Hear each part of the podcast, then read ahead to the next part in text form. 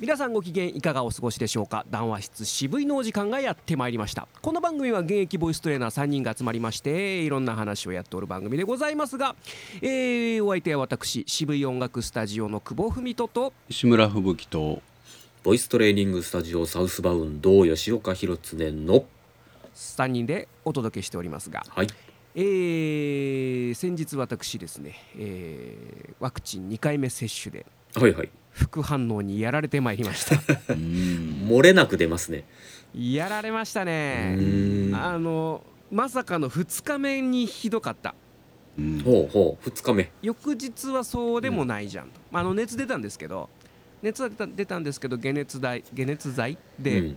うん、事なきを得たら翌日2日目ですかね、えー翌々日か。だから接種後ものすごい倦怠感と関節痛と微熱。風邪じゃないですか？なんかまあ風邪に近い症状ですよね、うん。非常にね。いや参りましたね。うん2日目か。ですか？脱水症状、はあ、はあはあはうん、が続きまして。なんかやっぱ今今もこう軽くあるような気もします。気のせいかもしれないけど、あ、うん。なるほどそういう感じでございますね、うんそういう今週はそんな1週間でしたうんうんうね、ん。なるほど、ううん。いやもうほぼほぼ漏れなくですね、漏れなくです春のパン祭りみたい。えうん。そうね。無事な人はあんまり見見ないですね。うん、ー、えー、そっか。まあまだまだ僕はまだまだですけどもはい、えー。まあ、あんまねこういう話しちゃうとだからあじゃあ打たないっていうなんか人もいどうやらいるらしいのでですね。あんまりそういうのも適当ではないのかもしれませんけどもね、うんうんうんうんうん。なんだか、えー今日、えー今これ収録してる今日の時点ですけどもあの渋谷で、えー若者向けの大規模接種会場というのがね、えー開設されたらしいんですよ。うんん。大行列らしいですよ。へえで中には昨日の、えー深夜1時から並んでた人もいるらしくて。なんだよ。へー。福袋でも発売するのかみたいな。コミケかみたいな感じですよね。麻雀やってましたかね。いやー死んじゃいそうな暑さだったよね。よく頑張ったと。昨日なんかへーすごい暑かったよ。うんいやー本当大変だと思いますよ。うんここまあでもやっぱ中には本当にうん。その接種したくてもできないという環境が結構どうもねあるらしくて、うん。うんうん。なかなか大変だそうでございますよ。えちなみに若者向けっていうのはなんか、でも結局誰でもいいですか？えーとね一応18歳から39歳まで。あそうなんですか、えーと予約はなしなんですけども、えー接種券と身分証が必要はあ、はあはあはということらしいです。あ、なるほど。うん39歳まで。うん。うん。若若者じゃないんだよ我々は。まあそうですよね。それはそうだと思います、うん。まあまあそれはそうですと思いますけど、うん。中年向けないんですか？中。中年向け、中年向けはないですか？池袋あたり、うん。うんあのなんか本来の意味だと中年ってもっと若いんだよね、うん。うん30代じゃなくもう我々多分壮年じゃないですか。うんうんうん。まあそうでしょうね。うんうん、んまあ40代初老というぐらいですからね。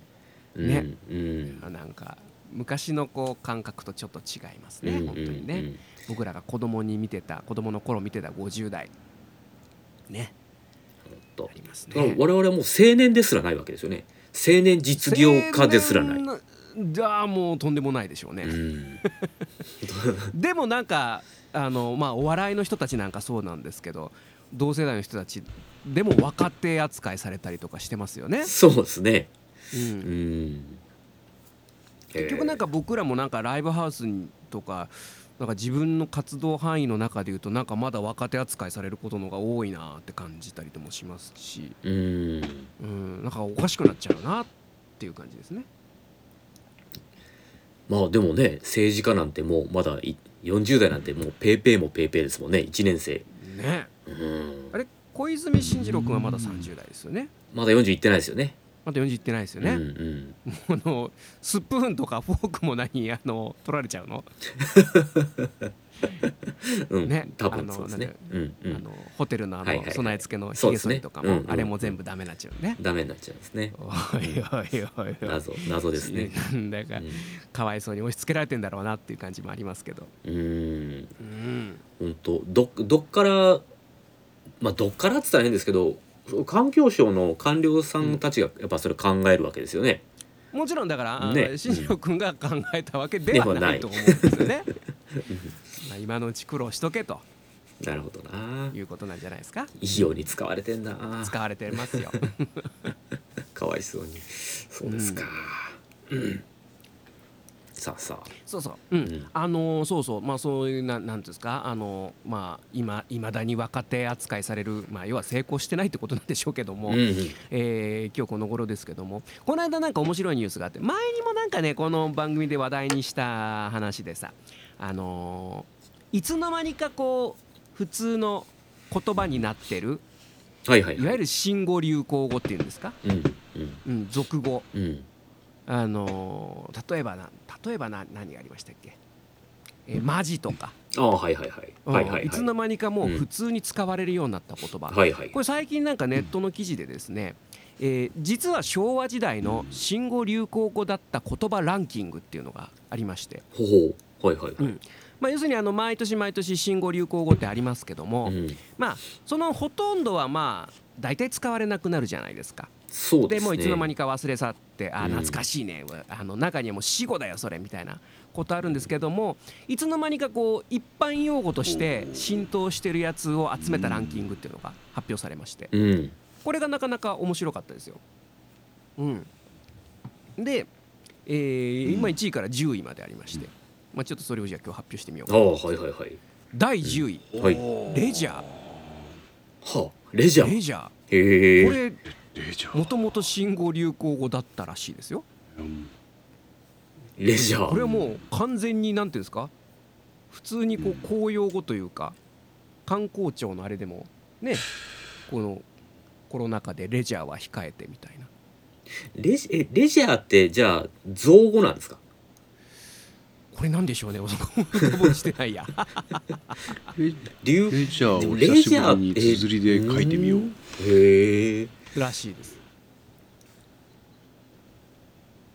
えー、R R E D D えん？L 違うな。L L E I S U R E です。レジャーってもっと L L L E I L U え S U R E はい。うんうん。うん。ああはいはい。元なるほど。あレイジュアルですね、なるほど。ああなるほどなるほど。余暇とか自由時間という意味らしいですね。はははなるほど。これが新しい言葉だったんだ。当時は当時はと言いますか、すっかりカタカナで定着していた。へそうえいうことですよ。定着してるんですね。うん。これがまあ第10位でうん。9位がですね OL まあこれはなんとなく昭和えのあの結構昭和というか平成のなんか平成ですよね。うん。90年代じゃないですか。あもうちょっと古いかな。オフィスレディオフィスレディ、うん、なんか。書務にとかありましたね、そうそうそうそうそうね。そうそう、う。ん。あのあのちょっと前ぐらいからうん、じゃないですか。うん、制服着てね、うん、うん、そうそうそうそう。えあと第8位が僕結構これ好きです。蒸発 蒸発。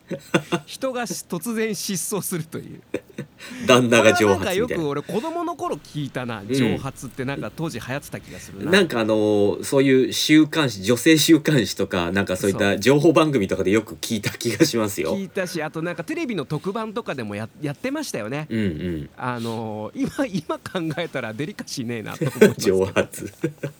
そのあの蒸発した人を探す番組ね、うんうん。はいはいはい。で家族がこう涙ながらに呼びかけるというですね、あれも今なくなっちゃったよな多分。もうできないでしょうねああいうのもね、そうですね。うん。スタッフ頑張りましたとかね。そうそうそうそうそう、えーそれが第7位がいまいち。いまいち。まあ、今一つというところ。まああ今一つからこう、まあうんそれを簡略化して今一になったんですかね。うんうんうんうん。うん。いまいち。へえそれが6位はい。この辺から結構ねあれですよ。しかと。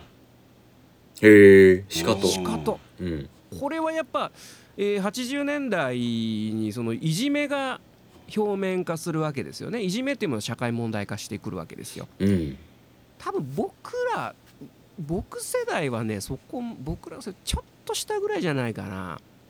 強力なそのいじめっていうまあありましたけど。うん社会問題化するうんまでちょっと僕らの下ぐらいじゃないかな。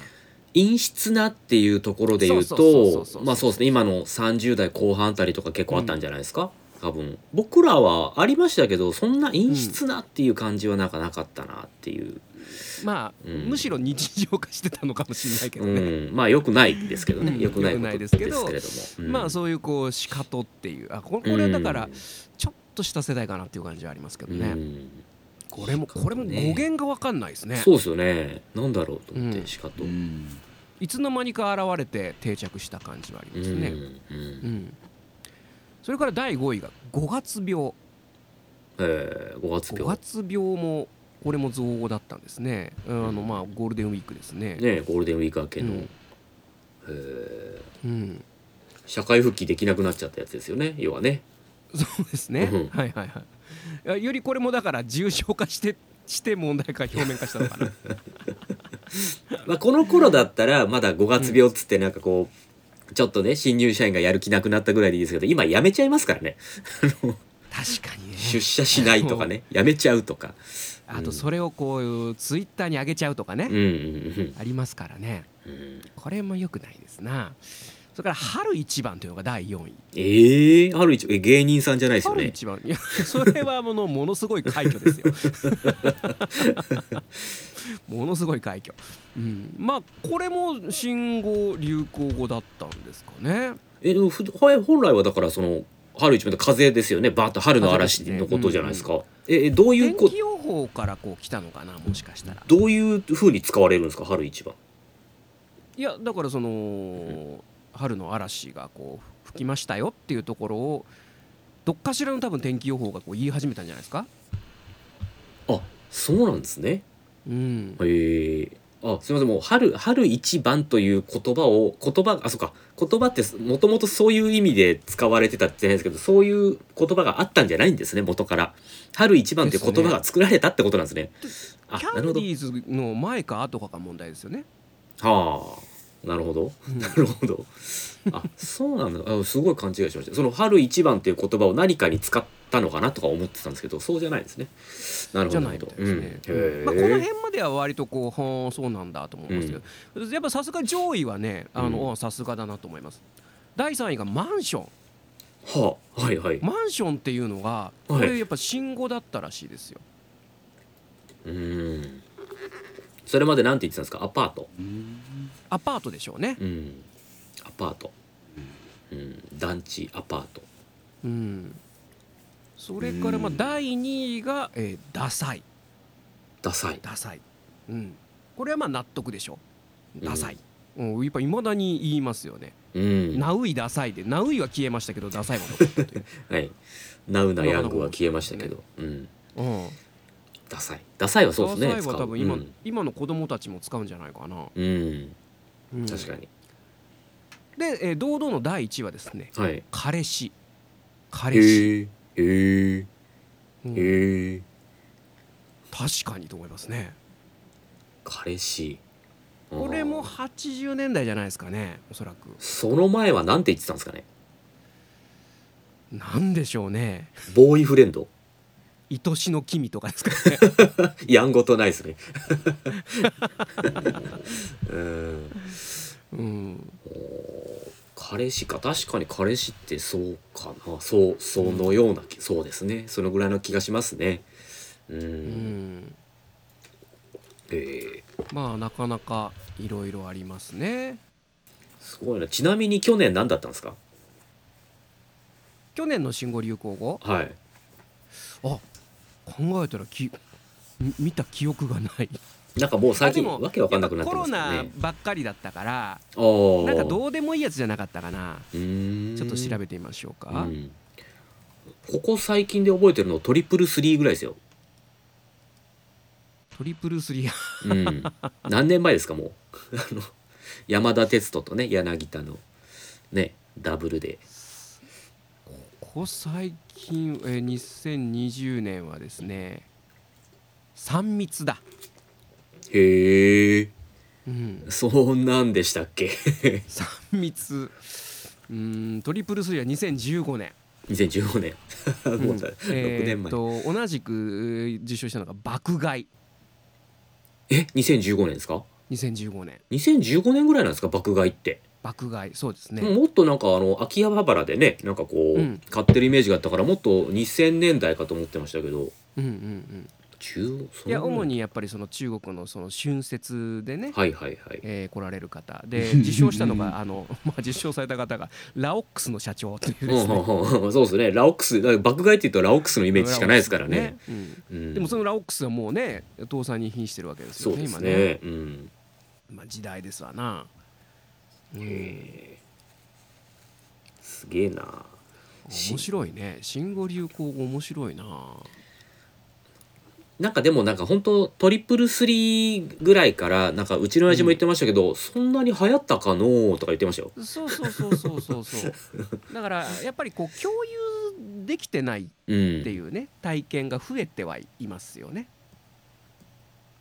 うん。まあ2016年。えー。神ってる。ああこれ鈴木誠也ですよ。鈴木誠也。そう。ん。野球が続いてますねそういえば。あでもこの頃だってあれですもんあのー広島が強かったですからね。そうそうそうそううそうそう。う三連覇した頃ですからね。うん。うん。うん。確かに。そうだなあ2019年ワンチームっていうのありましたねワンチームワールドカップ、うん。うんワンチーム。やたら聞いたなこの当時うん。ワンチームね。うんなるほどなそう考えるとここ10この10年じゃねえな20年の中ではあまりこう定着しそうなものはないですね。うん、そうですよね。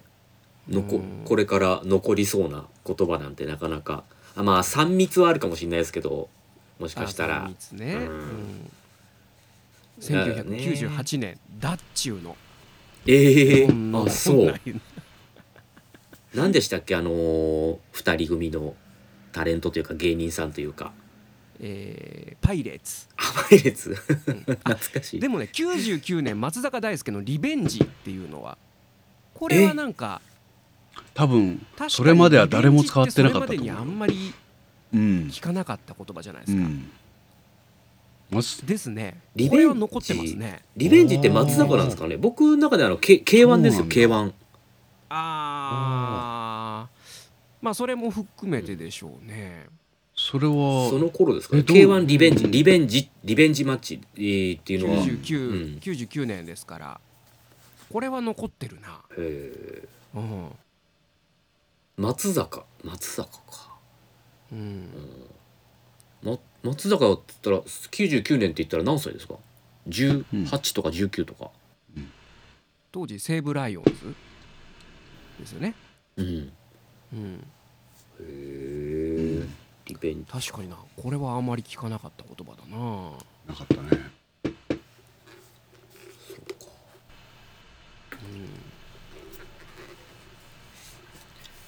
このし新語・流行語っていうのは第1回っていうのはいつだったんですか？新語・流行語はですね、ええ。ーこれはんいついつから始まってんだ？えーなんかタイトルがちょっと変わってるのかな？なんかあの今ユーキャンがスポンサーかなんかやってるじゃないですか、そえれーっとねこれ1984年から記録がありますね、84年へえうん、で、えー1984年はですね新語は「オシンドローム」これあのおー。ドラマの「オシン」が。はいはいはいはいはい、流行語これ懐かしいですね「マルキン・マルビほう」ありましたね。ほうほうほうほうほうほうほうほう金持ちと貧乏はい人はいはいはいはいはいはいはいはいはいはいえーまあ結構昔の方が割とそういう意味で社会派なあれが多いですね。あのー例えばうん。うんはい。あいやいやそのなんていうかサラリーマン川柳とかもそうですけどあのうんうん。川川柳ってこうなんていうか時流というか人というか、うんうん。そういうのを読むじゃないですか。ちょっと皮肉ったりして、はいはいはいはい。だからそういう風潮とか空気っていうのはやっぱちゃんとあったんじゃないですか。はいかもしんないね、うん、私はこれで会社人会社会社辞めましたとかね。なんかあの、結構いい考えだすげえな、うん。攻めた、うん、あれを子供たちがみんな真似してたっていうのもすごいですよね、うん。うん。そうだな。あ結構これはやっぱあのー感慨深いですよ。1989年がやっぱセクシャルハラスメント。えこれはもう80 89年？89年、あうん。その頃からセクハラってあったんですか？あったんですね。ああそうだ。そうだそうだ。89年。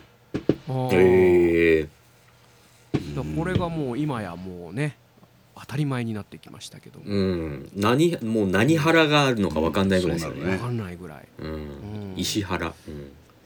そうですね。うん。いやこのだからやっぱ20年ぐらいだとうん。あ2008年のアラフォーこれも定着したんじゃないですか、アラフィフアラフォーアラサー。あらさうん。うん、定着してるよなと思います。そうですね。アラウンドうんう40ん死者誤入ですか？これは。死者誤入で考えていいんですか？そうですね。そういうこと。うん。えーあらそうですね。これも定着確かにしてますね。うん。なかなかそういった意味では言葉というものはこうね移ろうもんでございますね。うん。うんえー時代。確かに。確かになんかこう時代をやっぱ感じさせますよね、させそういう言葉をね、うん。見ると。うん。そうなんだ。ちなみにじゃあ今年ってどうなるとあのまあノミネートってまだなんでしたっけ？ノミネートはもうそろそろじゃないですか？9もうそろそろですかね。うん。9月10月ぐらいになるのかな。うん。なんですかね今年でもオリンピック絡みなんでしょうね。安全安心とかじゃないですか？安全安安心心安全か。小池百合子さんじゃないですか。うん。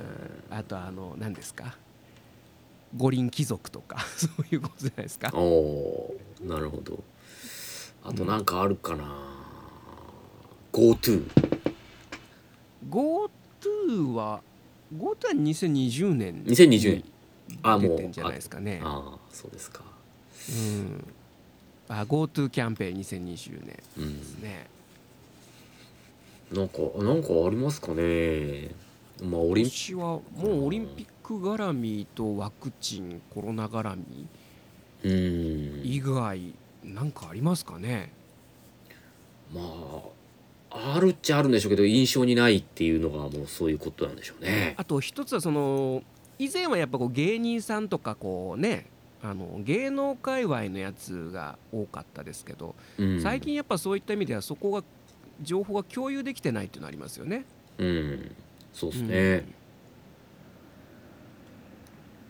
テレビかだからもう何でしたっけそのし広告例えばあの広告に関してはもうネットがテレビを完全に超えたんですけどあの、うんうんうん。あの視聴率っていうんですか？はいはいはいはい。もうあのテレビよりもネット見てる人の方が多いんですってもはや。まあそうでしょうね。うん。超えたらしいですね。ついに。あのーどんどん増えると思いますね。やっぱ、まあ、うちの娘なんかテレビ見ないもんねやっぱり。うん。なんかあのーうん一人暮らしする時とかあのーうん。なんか絶対に必要なものってなんかあるじゃないですか。だから冷蔵庫洗濯機テレビみたいな、うん。うんうんうん。なんでテレビがいるって思い込んでたんだろうな。とは、ね。うんうん思ってましたけど、最近だからいやうちテレビないんだっていう友達とか聞いててえー、とかって思ってましたもんね思ってました思ってました何してんの、ってそう思ってそうましたね。そうそうそうう。ん。ものすごいストイイックな生活のように思ってましたけど、うん、お金ないの？とかね、思ったり。そうそうそうそうそう、うん。いやもうテレビ見ないからみたいな「いや、うん。ええー、とか思ってましたけど、うん。もう今だったらもう当たり前ですもんねテレビないなんて、ううん。ん、パソコンはあるけどテレビないみたいな、うん。本当そうだね。いやだからうちあの家にテレビ余ってんですよ。おー。一台見ないテレビがあの大きいやつあうん。の薄型のやつがあって、うん。あのこの神保町のスタジオにで テレビ持ってったらって言われたけどいやいらないよと思いましたもんね。うん。いらないいらない見ないですし。うん。そんなリアルタイムで見ない見るもんなんかないですしね。そうですよね、いや本当だな。参るなテレビか。うん、もううちもテレビ一台余ってんですよねうん、うん。そうなってきますよね。まあ今ちょっとこうパラリンピックやってるんで久しぶりに、うんうん。あの電源入れましたけどあの、うん。電気代もったいないからっつってあのコンセントから引っこ抜いてますからね。もはや。本当に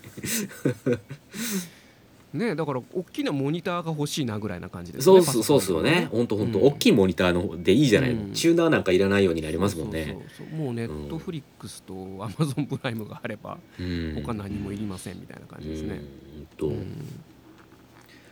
あ本当いやなかなか時代というものはねどんどんそうやって移ろう移ろうもんだなと、うんえー、思ったところですね。最近ほらあのケーブルテレビとか、まあ、うちあの、光 TV っていうのを契約してるんですけど、あの光回線で専門チャンネルが見られるっていうやつなんですけど、あのまあ線野球しか見てないんですがあの、うん。で結局ネットで送られてくるわけじゃないですか。うんうん。でいわゆるケーブルテレビもまあケーブルテレビはケーブル専用線がねこう家の中に引かれますけど、もう本当そのネットを介してそのスマホでそのもう見れたりするわけじゃないですかテレビの前にいなくても。もうむしろスマホで見れないとみんな嫌だよね。そうそうなんですよね。で録画したものもスマホで持ち出して見れたりとかしてうんいやもう本当いらないなって思いますよね、うんその、なってきましたうね。ん本当に、あとなんかその昔からそのインテリア好きな人とか、うん、そのなんていうかなおしゃれなお部屋を作る人はこうテレビのこう処理にみんな困ってたらしいんだよね。だからこうなんかよくこう雑誌とかに出てくるおしゃれな部屋を作るのにテレビにわざわざテレビカバーを作るみたいなのが当たり前だったらしいんですよ。そういう人たちの中では。でわざわざ見る時だけそれ開けるみたいなね。うん、でももうそんなことやらなくてもよくなっちゃったみたいな。うん。確かにこうテレビってこうそ存在感すごいじゃないですか。うん。でましてやあの昔のねそのブラウン管とかそうだし決してかっこいいもんじゃないですし。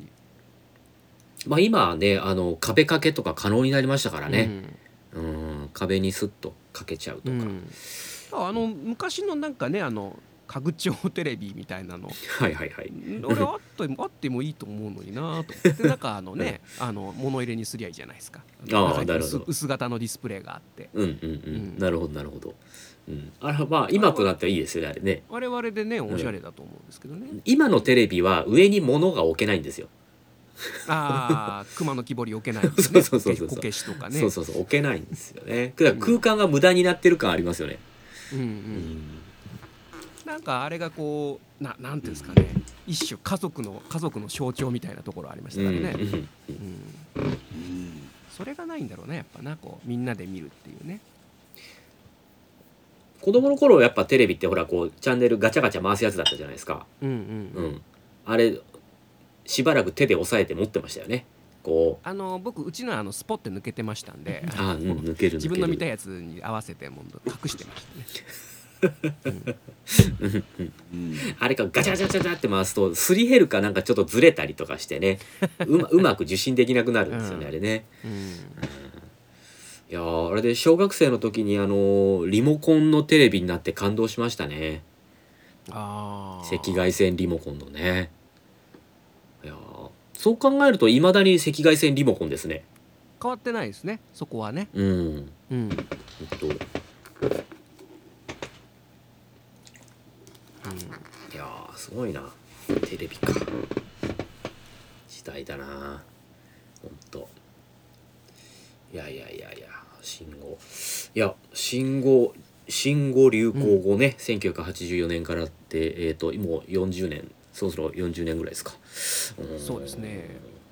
まあ最ここのところトリプルスリーぐらいしか記憶になかったものですから、あのあんま気にしてななかったっていうかみんな多分知らないほぼほぼみんな知らないんだと思うんですよねだから去年3密って言われてああそうなんださうんだからそうなると去年の漢字一字って何だったのかなってさっき思ったんですよね。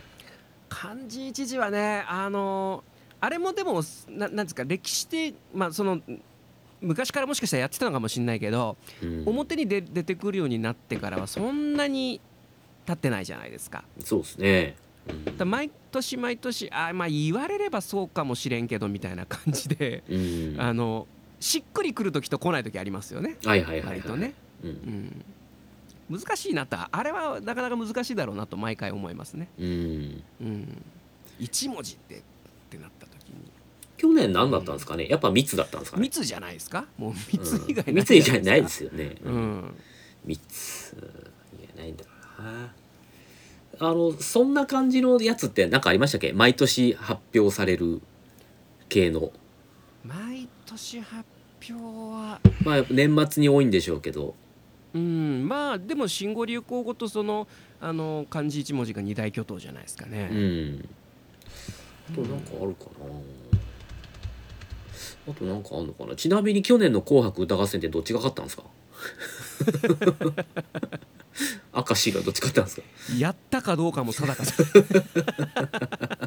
やってないってことはないかあでも去年はだから初のそのあれですよ無観客開催ですああ、そっか。NHK ホールねああそうかそうか、うんそうですよね。ほんほんほんほんえー紅白歌合戦。紅白歌合戦自体ほとんど見たことがなくて僕なんか前に言ったような気がするんですけどだからあの紅白歌合戦って赤組が女性で白組が男性っていうことすら知らなかったんですよね。だからそこがそろそろ引っかかるぞっていううんうん、っていう話をしましたもんね。うん。ね。そもそもだから、まあそこに異を唱えてる人たちもいるじゃないですか実際出演者で、うん。そのまあねその氷川きよし君だったりとかうん。あのねそのセクセクシャリティの面でうん。どっちなんだっていう人たちとかね、うん。LGBT 枠作ります？じゃあ。らそうねそうなってくる、うほうあ チャイムが。はい。だからオリオリンピックでも今回あったじゃないですか、うん。あのーうん。どこでしたっけ？ニューニュージーランドか、うん。あの辺で男のだね。重量挙げ女子重量挙げの選手で。うん。あのだそうそうそう男性から。あれ結局あの記録なしで終わったので何も話題にならなかったんですけど受け止めざるを得なくなったんだろうか。あれ記録出しちゃったらどうなってたんだろうって思いますよね。ねうん一応なんかあの基準があるんですよねあれ、うん。あの確か。あのうん一過去1年であのテストステロンってあるじゃないですか。男性ホルモンの。テストステロン値がある一定数以下をずっとキープしてたらいやというか女性としてパラリンピックにそういう人は行けばいい認めますみたいな、みたいな。うん、うんだってもうもはやそうなってるじゃん。り LGBT は今後作るしかないですよね。ちょうどいいじゃんね、うん。そして晴れて統合みたいな感じで、うんもうもうもう競争も何もできなくなっていくね、うん本当に、だからいずれそういうとこにまあ行き着くのかなという感じはありますよね。この間それこそあのえっ、と何でしたっけえっ、と多分格闘技の試合で、ボクシングだか総合格闘技だか忘れたんですけどやっぱそのいわゆるその元元男性のうん女性が 元男性の女性がこうなんていうんですかねこうパンチ一発であの相手のやっぱ頭蓋骨陥没骨折とか。いやだから最終的なもうもうほんと最終駅はもう競っちゃいけないってことじゃないですか。うーんもがうなんだろう、うん。もうその順番つけるのやめようよってとこに行っちゃうんじゃないか。最終的には。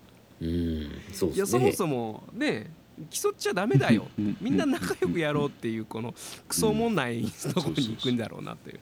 みんなで手つないでこうゴールするやつですね。そうそうそうそう。かけっこ、うん、だからそそこのな難しいですよね。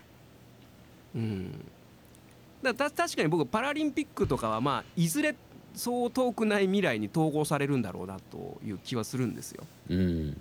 うん、な。なんていうかな。パラリンピックオリンピックで分けるんじゃなくてオリンピックのその障害者競技みたいな形ね、うん。まずはそうなってくると思うんですよね。うんうん。まあ、うんそうね。それはあると思います。だからえますよね。うんだから開会式閉会式って今分けてますけど、うん。あのまあ、結局そのじゃあラグビーやりますって言ったらあの、まあ、普通に男子ラグビーやって女子ラグビーやって次は車椅子ラグビーやってってまあ普通に多分ねあのあるありえるんだろうな。すよね。うん、すっきり。ですよね。まああのうん。今ほらそもそも委員会が今分かれてますからね、うんうん、そうだね。うん、IOC、IPC で分かれてますから、っていうのなんでバはハくんのっていうところですよね。あまあでもねそのパラリンピック統合に向け,、向けて、えーっていうのもありますしあの。今回あのパラリンピックの開会式も初めて陛下がご挨拶をされたでしょああああああやっぱ国家元首がされてますんで行かないわけにもいかないだろうっていうのあも一つの見方では確かにあるんですよね。うん。うん。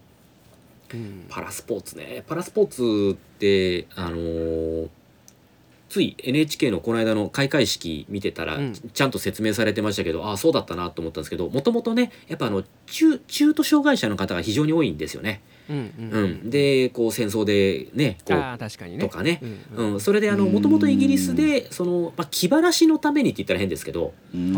うん、気晴らしのためにそういったあのこうリハビリを兼ねて、まあ、うんスポーツをっていうところから始まったんですよね、うん。パラスポーツってね。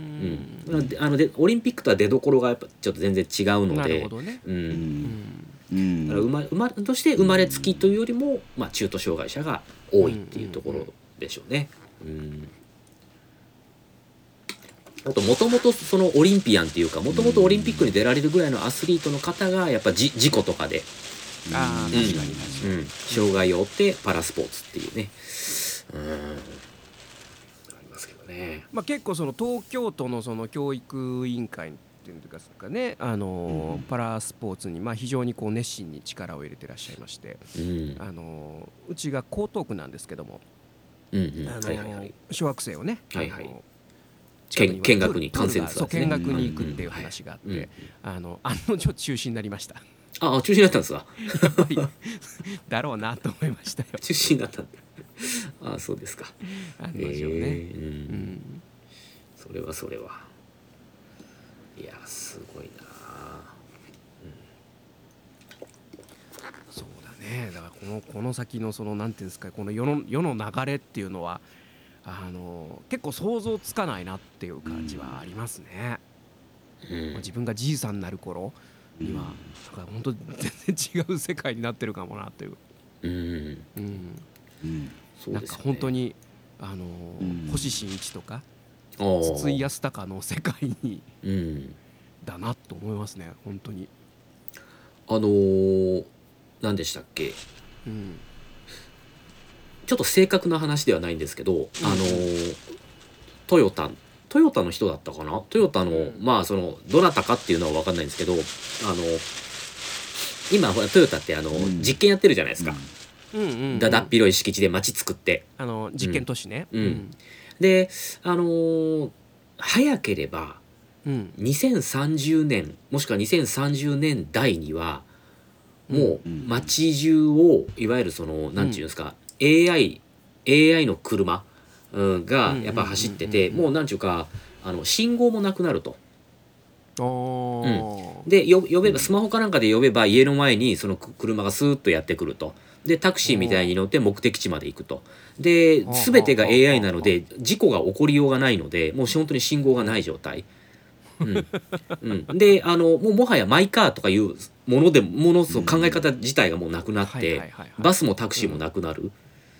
おー。で早ければ30年にはそれやれますよみたいなことを言ってたらしいんですよね。はえーだからもうトヨタがもう完全にもう車を売らなくなるっていうことに今シフトしてるわけですよね。あもう、うん。ななんていうか社会インフラのそのまあ運送に関するところでいうとうん。交通運送にところでいうともう大革命ですねそれはね、うん、いや本当に。うん。まあでもそうなってもらうと、まあそのドライバーの人とかは大変かもしれないですけど、あのまあ、我々としてはもうそこまでいくと完全に自動運転レベル5の世界じゃないですか。うんうん。うん、となったらもうお酒飲んでもいいし。うん、確かにね。うん、飲酒運転じゃないですけどねお酒飲んでもいい状態だからそれは多分あれじゃないですか。例えば飲食店にとってもうんうん。いいいいなっていうところもありますし、まあ、事故がなくなるっていうのもありますし、うん。それプラスそのあのテスラというメーカーがねあの、うん。ついにあの人型ロボットを開発するんですよ。アンドロイドですかね。でこれはあの今までいろんあのまあ今常にいろんな研究が進んでるんですけども、テスラがやるのは肉体労働をやる人型ロボット。これがだから多分僕らが子供の頃見ていた SF に限りなく近い状態。うんうんその確かにもう今すでにロボットっていうのはどこにでもあってこれでもねイオンに買い物行ったらねあのお掃除ロボットがずっと動いててへえと思ったんですけどうん なんかああなるほど。こうやってこう未来って徐々にこうなっていくんだなと思思ったんですけどいよいよその本当に肉体労働をする人型ロボットっていうのが四肢を使って手足を使って動くというついに来るんですよ。テスラ怖いなあ怖いでしょ。まあ当然そのね一般的に実用化するのはまあ560年かかるんだろうなとは思いますけど、うん、すごいことになってきますよ。すごいな。あなんかうん。軍需産業とかこう手を染めそうですねテスラ。まあ、当然ターミネーターみたいなの出てくるんですよね。当然。うん。まあ、ただ実際もうすでに戦争においてあの重要なのはドローン戦って言われてますから、今ドローンですからね。もう中国のね大量のドローンがやってきてその、うん。まあ人間がドンパチするようなことはないわけですよ。すでに。だからもうあのこの間あのどこでしたっけ？あの日本船籍の日本国籍でえっ、とイギリスの船かなんかであのドローン爆撃食らって艦長かなんかが亡くなったじゃないですか、うん。2人ぐらい亡くなったんですよね、うん。環境を爆撃されてドローンで、突っ込んでくる突っ込んでくるだけなんですよね。でふっとどっかに触ったらドカンと爆発するっていう、ね。だから、うん、だからそれがもう本当にあの、うん。わーっと10機20機30機でガーって来た時に、うん。あの対応ができるかって言われうん。ででだってなんなんだかな空母か何かにそれがわーっと向かってきた時に、いうん。40機ぐらい向かってきて、うん。えーうん。やっぱ内漏らしっていうか絶対出てくるんですって。まあ、ちっちゃいですからね。うん、ですからもうそうなると投網が一番確実だとかって言ってて。一網打尽アナログだと思って。投網確かになと思って。投網だなと思って。一網打尽。まさに一網打尽だなと思って、あとはそのやっぱりこう電波を拡散する何かが必要になってくるんですよね。ああそうでしょうね。なんていうかそのうん。ガンダムでいうミノフスキー粒子っていう。ミノフスキー粒子ね、うんうん。そう。なんでガンダムはあの人型のロボットで戦うかっていうとレーダー兵器が全く使えない世界なんですね。うんうんだからそのはいはい。はいミノフスキー粒子という特殊な粒子を、ま、散布するわけですよ。うんうん。うんそれその粒子によってもう全てのこのレーダー兵器が使えない。だからもう当然こうミサイルも遠隔ミサイルも使えないしドローンも使えない。だからこう有視界戦闘になったという世はい界はいはい。うんもうまさにそこですよね。うんうん。うんや はり SF というのはすごい偉大だなと思いますね。うん。うん。すげえな。うんいやもう本当まずドローンというものがあのー出てくるなんて想像だにしなかったですからね、ね。うん。そうね。その発想がなかったよね。しかももうアメリカとかドローンで配達してるんでしょ？アマゾンが。そうらしいですよ。えっと、え日本でもどっか実験やるんでしやってるんでしたっけ？日本あそれはまだまだね分かんないですね。ただアメリカってやっぱそのだだっ広いのとあとその日本と違うのはそのビルとかその電線とかうんそういう環境が若干違うところもあるあるから、まあ、やりやすいとこはやりやすいんでしょうね。うんなるほどなえーいろいろいや結構あのどこどの辺だったかな？なんか横須賀の方とかはなんかあのー自動運転で配達とか、そういう実験をやってるらしいんですよ。うん。へええーなんかそうなるといや本当すごいな。いやうん結構社会実験で夜中にね、うん。あのー自動運転のバス運行試験とかって結構あの大分でもやってたりはいはいはいはい。しててうん。5G を利用してやってて、いや本当にそのまあそこまでいくと確か自動運転レベル4なんですよね。うんうん。うん、からいや自動運転レベル4は早くちょっと実現してほしいんですよね。うんうんううん。ん、自動運転今レベル3なんですよね。うんだそれこそ過疎地なんかはやっぱねあるといいでしょうね。うん。読んだら来るような。あの自動運転のうん。あのレベル2と3ってほとんど差がないんですけどあのレベル3のあのまあ画期的なところというかあのまあこれからに向けてなんですけどあのあレベル2と3の違いって知ってます？僕ねあんまりよくわかんない あの自動運転レベル2っていうのが今例えば、うん。あのスバルのインサイトとかあるじゃないですか。うんうん。あの事故らないっていうかキュあの勝手にキューってブレーキ止ま止まってくれるとか、うんうんうん。でああいう、A まあ、AI というかコンピューターがこうかカメラがうん。360度ついてて、あの例えば車走ってる時にこう車線変更しようと思右に例えば車線変更しようと思っても後ろから猛スピードで車バーッと来てたら、あのうん。ハンドルがロックされるとか、うんうん。そういう運転アシストしてくれるんですよ。うん。うん、で、えっと、高速道路に限って今自動運転がちょっと OK なところがあって、うんうん。例えばこうなんていうんですか？高速道路で渋滞が起き起きてる状態であの、うん。ちょっとずつこう前に行っては止まり前に行っては止まりとかであるじゃないですか。うんうん。ああいう時っていうのはあのこうえっ、とハンドルから手を離しても、えーアクセルブレーキから手を離しても自動でやってくれるですね。うんこれレベル2だとこのぐらいやってくれるんですよ。うん。うんただあの前見てないといけないんですよ運転者は。ちゃんと前そうよそ見しちゃダメなんです、ね。よそ見してはいけない、だかはいはいはい。ら最終的な責任はドライバーにあるっていうのがレベル2なんですよ。だから、うんうんうん。運転アシストの状態なんですけどはいはい。レベル3はそれが居眠りしてて大丈夫なんですよ。だから法法的責任が車にあるはいはいはいはいというのがレベル3の状態なんですよね。なるほどね。うん。でレベル4はあれですよ。あのアスファルトがあるところならどこでも行っちゃう系の自動運転なんですよね。もうスマホで呼び呼び出せちゃう系の。はでレベル5になるとあれですよ。もう道なき道もあのナイトライダーのようにあ ナイトライダーだ。ナイトライダーのようにえ行ってくれるっていうのはレベル5らしいですけど。ほうほうほうほうほだからレベル4まで来たらもう本当もう本当に未来未来だなって感じしますわ、うそううん。ね早く早く欲しいですね。レベル4、うん。それはもう老後はそれでこう全国旅したいですね。本当ね。本当。いや本当ね、目的地だけセットしてあとみんなでワイワイなんかねね。うん、食べたり飲んだりして。うんいいな。もうそうなったら買いますよ。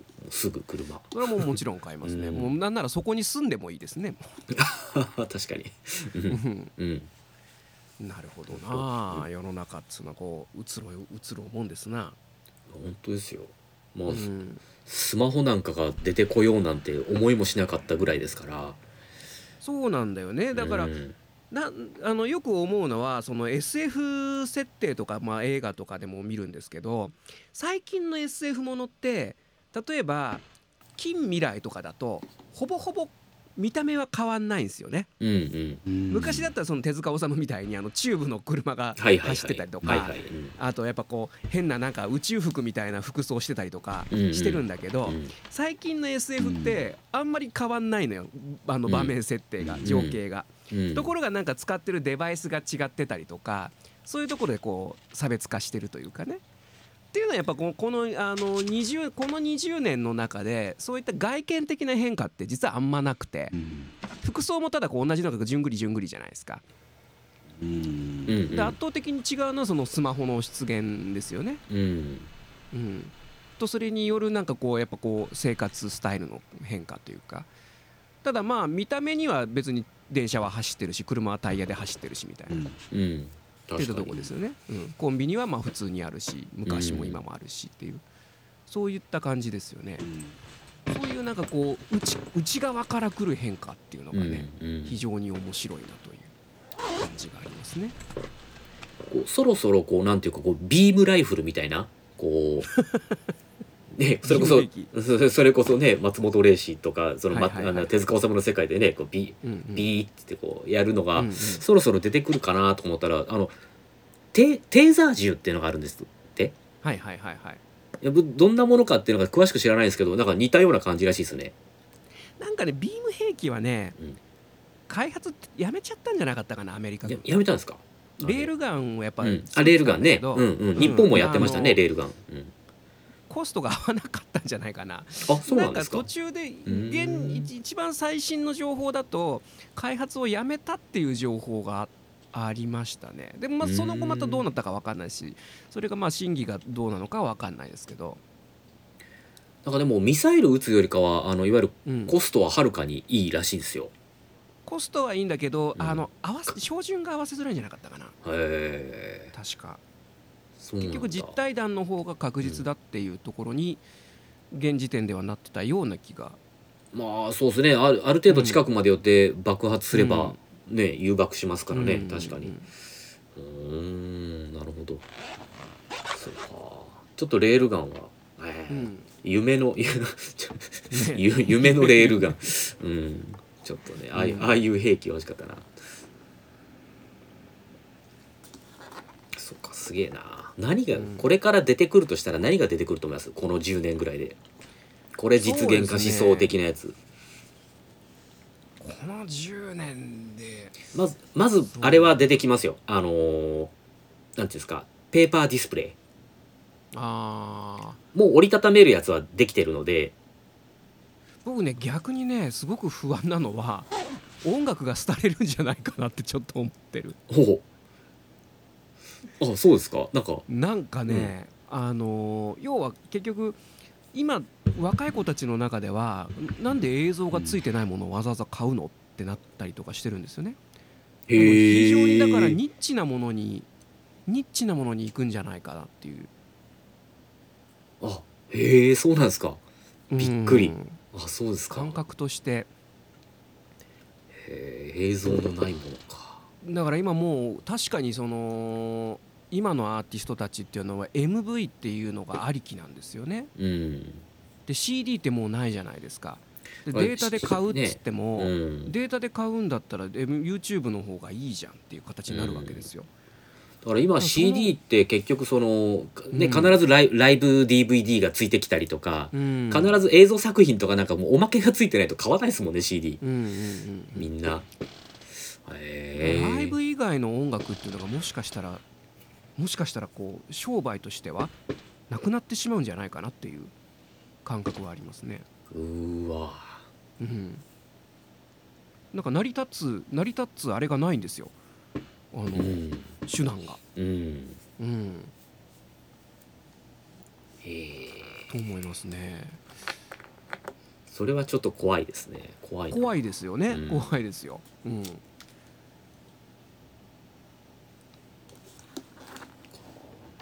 うん、そうだな。何が出てくるかな。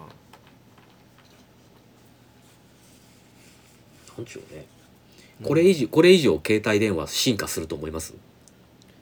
これだからどう これ以上あんま思いつかないですよね。そのペーパーディスプレイでくるくるくるってま巻く、まあ、あんまりこう小型化しちゃうとなくしちゃいそうだし。だからあともうあれですよね。今ぐらいがいいのかなあとはもうだからもう脳波で動かすんですよ。うんうんうんね。あのーこの間 YouTube のギズモードうんうのん。チャンネル見てたんですけど、もうあのーえーっと商品化されてて、うん。うんえーなんか頭にこう電極つけるというかうん多分ヘッドバンド。であの、まあ、かあのモニターにモニターに簡単なこうものが出るんですね。例えば、うん丸が3つあってあのであの見見たところの見たところの丸がパッと明るくなるんですよ。はいはいはい。だから左とか右とか思うんでしょうね頭で。うん。うん。そしたらその丸が3つ並んでる左がパッとついたりとかしてもすうごいね。脳脳波を読み取って操作ができるっていうのがもうもう目の前に来てるんですよね。からまあこれはねちょっとね今までのそのかつてないちょっとえぐい実験とかもあったんでしょうけれども あの猿を使った実験とかね。もう実際あのなんかねあの僕すあの超能力者をうん。こうルポしたルドキュメントがあの本があってうん。あのかつてその一世を風靡した超能力者の人たち、まあ、何人かいたんだけどテレビの特番とかで出たはいはい。あのそういう実験に使われたらしいですよ。へえ。電極埋め込んでうん。何が人より秀でてるのかっていうところをうん。調べられたっていうその本があって結構驚いたんですけども多分なんかそういうところはねフィードバックされてんじゃないかな。なるほど。うん。なんかあの日本のなんかあの脳外科医の先生でうん。も本当なんかこうゴッドハンドとか言われるね先生がいらっしゃって、でその先生はあのこう半半覚醒状態で手術するやり方をするんですって。だからまどろみの中で患者さんがまどろんでる状態で解凍手術をしてでお話をしながらやるんですって。うん。うん。うん、であのー要は本当にこまあその脳のある部分を触るとうん。例えば脳の例えば視野角のあたりを刺激すると、あのーここ刺激すると今緑色に見えますか?」って言ったら「あはい目の前が緑色になりました」とかって言うんですって。だからそういうのをチェックしながら、あのーその傷つけてはいけない部分とか、はいはいはい。うん、そういう手術をしてもう本当にその後遺症なくあの腫瘍を取ったりするっていうやり方があるらしいんですよね。うん、だからそれ聞いた時にあなんか本当電気信号なんだなと思いましたね。本当に。本当に。電気信号じゃんと思って、うん、ですからまあ例えばあのもう実験としてあのあったんですけどあの目のね見えない方全盲の方とかをの、えっとまあ、頭にそれこそこうペタペタとつけてで、そこにあのこうえ映像の信号をこう送るんですってそしたらやっぱり、あのやっぱ見えるんですって。うん視野角に刺激を与えるんでしょうね本当に。うん。うん。えーであのーそのホテルのうん。ホテルに入って、ホテルの鍵をもらってエレベーター乗って、うん。その部屋まで行くっていう実験をやったら10人中9人成功したみたいな。へえでも確かにそうなんですよね。その目目目と目ん玉とその網膜っていうのは本当にカメラの構造と同じなので、あの結局信号光とか信号とかを受け取って変換してなんか見えてる感じになるので結局脳の視野角の問題じゃないですか。局だからそこに直で信号を送っちゃえば見えるんですよね。すげえな。うん。それを聞いた時にあもうもうその目が見える見えないとかっていう、はいはいはい。あのだからもうねあの眼球をどうこうするとか網膜をどうこうするとか、うんそんなまどろっこしいことじゃなくてもう直で信号を送れば早いじゃんっていう、うん、その方が早いじゃんになってきてるぞっていう、どね。うん。本当に。これはすげえなって本当思いましたね。だからもう本当もう本当この向こう10年何が起こるか分かんないですけど、うん。まあちょっと楽しみに 楽しみですな。ね生きていこうかなって感じですよね本老後がね。うん。当そうそうですね、うん。いやなんか本当にだから SF ですよ完全に。SF ですね。うん。うん。と。すごいですね、うん、でももう現実化したら SF じゃなくなるわけですもんね。そう。ちょっと僕最近だからちょっと星新一を改めて読み直そうと思って、ね SNF になりますよ、サイエンスノンフィクション、うん。そうそうそうそうそう。SNF なるほど、うん。面白い、うん、そうですな。ということでじゃあ今日はこの辺でね、い。えーさせていただきましょうかね。はい。はい。はい、えーということで、えーまあ来週はあ来週あでもまあいいえー来週はまた次回ね。はい。はい。そうですね。やれますよ、うすいんません。えーまた次回お会いできたらと思います。はい。えーお相手は私渋い音楽スタジオの久保文人と。ボイストレーニングスタジオサウスバウンド吉岡弘恒の3人でお届けいたしました。また次回お会いしましょう。さよなら。さよなら